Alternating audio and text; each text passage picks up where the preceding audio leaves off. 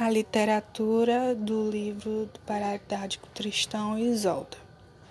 É uma história lendária sobre o trágico amor entre o cavaleiro Tristão, originário da, Cornu da Cornualha, e a princesa irlandesa Isolda. De origem medieval, a lenda foi contada e recontada em muitas diferentes versões ao longo dos séculos.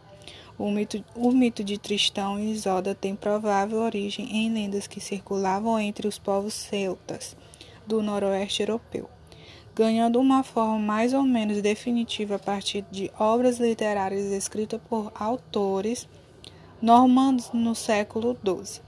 No século seguinte, a história foi incorporada ao ciclo arturiano, com Tristão transformando-se em um cavaleiro da Távola redonda da corte do rei Arthur.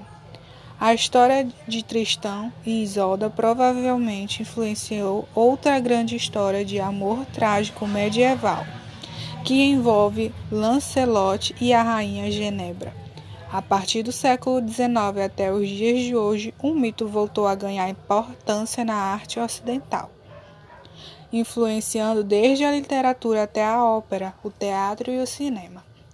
A história se passa na Cornualha, uma ilhota localizada no norte da Europa, da Europa. E também na Irlanda, narra principalmente as aventuras do jovem Tristão, dentre elas o maravilhoso feito de matar um dragão que assolava a Irlanda e punha a vida da família real irlandesa em risco.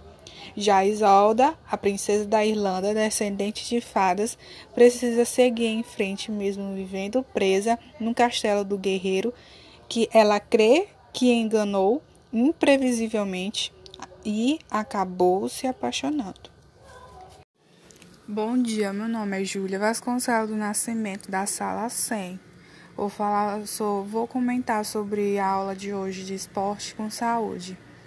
O termo de qualidade de vida continua na ordem do dia e representa um desafio para muitas pessoas, utilizando para se referir às condições da vida de um indivíduo, englobar a saúde física, mental, espiritual, educação, poder de comprar, além de equilíbrio entre o lado pessoal e profissional. E isso pressupõe muitos aspectos, entre os quais a adotar hábitos saudáveis, reservar tempo para cultura e lazer, obter satisfação profissional e cultivar relações sociais e familiares positivas e consistentes, em que vem em termos de saúde e esporte. E na nossa prática é o bem para todos nós.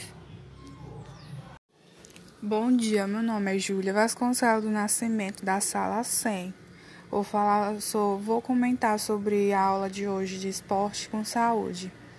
O termo de qualidade de vida continua na ordem do dia e representa um desafio para muitas pessoas, utilizando para se referir às condições da vida de um indivíduo, englobar a saúde física, mental, espiritual, educação, poder de comprar, além de equilíbrio entre o lado pessoal e profissional.